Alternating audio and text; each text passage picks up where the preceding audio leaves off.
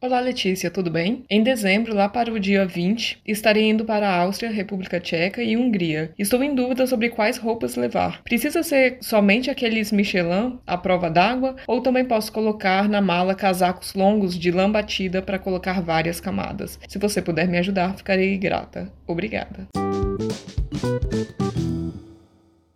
Gente, vamos lá. Não quero assustar ninguém, mas o inverno daqui é bem severo. Principalmente a primeira semana de janeiro. Se você vier na primeira semana de janeiro, é quase garantido que você vai ver neve e quase garantido que você vai passar o maior frio da tua vida.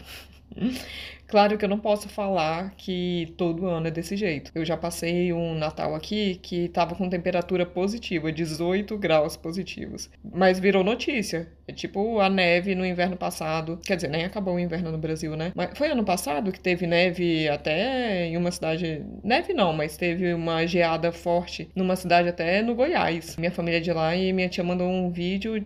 Tava geado, tava branquinho, assim, a grama tava totalmente branca. É nesse sentido. Um Natal, final de dezembro, início de janeiro, não ser muito frio é o que vira notícia. Normalmente é bastante frio. Dependendo de onde você é do Brasil, você sente mais frio, né? O pessoal do sul que vem para cá já é mais acostumado com frio, tem roupa que dá para ser usada aqui, então que aguenta o frio daqui, dependendo da época que vai vir. Pessoas de outras regiões do Brasil, eu de Brasília, não tinha roupa que aguentasse o inverno daqui. Eu comprei a primeira vez que eu vim para Europa, eu comprei um sobretudo e ele é ótimo. Eu tenho ele até hoje, mas ele aguenta o frio do outono. O invernão ele não aguenta. Então o que eu quero dizer com isso? É bom se preparar para o frio. Se você vier nessa época, final de dezembro, início de janeiro, é, fevereiro também é bem frio, até março costuma ser frio. É, se você vier em uma dessas épocas, um desses meses, é quase garantido que você vai passar frio. É, que ela perguntou se precisava ser aquele casaco tipo Michelin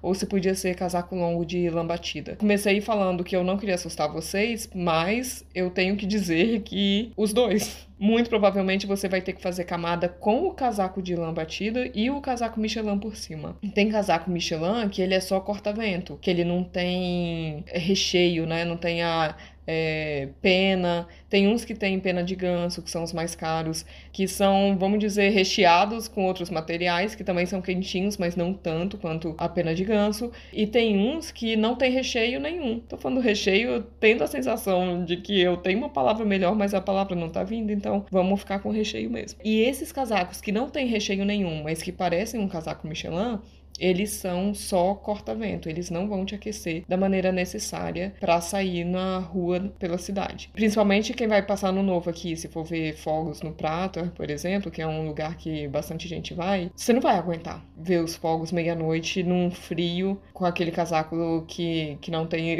o recheio. É algo que realmente tem que fazer parte do, do planejamento de vocês, a roupa que vocês vão vir. Eu já fiz um episódio no podcast, tem vídeo até lá no YouTube sobre como se vestir para o frio. Muito importante fazer essas camadas. Para mim, a camada mais importante é a segunda pele, que é a primeira coisa que você coloca depois da roupa íntima. Uma meia calça, tem meia calça para homem também, né?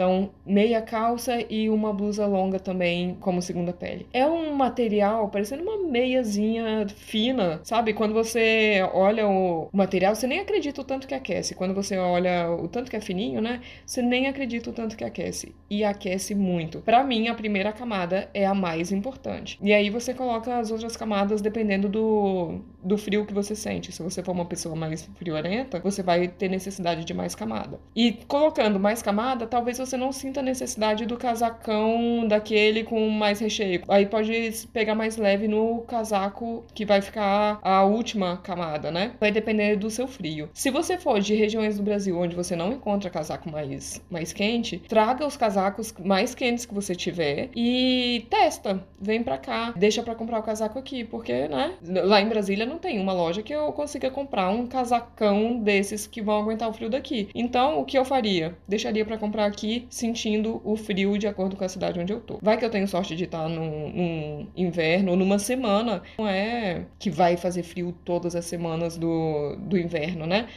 Você pode ter a sorte de estar aqui numa semana um pouco mais quentinha e os seus casacos serem suficientes. Ou você pode estar numa semana mais fria, sentir muito frio, e numa loja. Janeiro tem muita promoção aqui, então se você vier em janeiro, pode pegar até uma promoção, comprar um casaco. E, gente, casaco de inverno no inverno tem em qualquer loja, não preciso nem indicar loja para vocês. Loja de departamento, se você quiser ir na CIA, na H&M, qualquer loja que você passar vai ter casacão. Eu até aconselho começar a ver é, na H&M que são casacos bons que esquentam e que você não vai gastar tanto quanto um casaco de marca, claro, né? E mesmo assim, o casaco que vai aguentar o inverno é uma coisa cara. Você pode pensar em média uns 100 euros, tá? Claro que na promoção pode estar um pouco menos, pode estar mais, preço máximo não existe, né? Qualquer pessoa cobra o, o que achar que tem que cobrar pelo produto que entrega, mas normalmente os preços estão ali entre o, os 100 euros, os mais em conta, 80, 100 euros, um casaco bom para aguentar frio. E aí é isso, isso que eu aconselho vocês. Venham para cá, deixa, se não tiver o casaco já, né? Deixa para comprar aqui, que você vai ter uma percepção melhor do quanto que o frio tá te incomodando para você comprar um casaco que vai te ajudar a ter uma melhor viagem, tá bom? Um beijo e a gente se fala na quarta.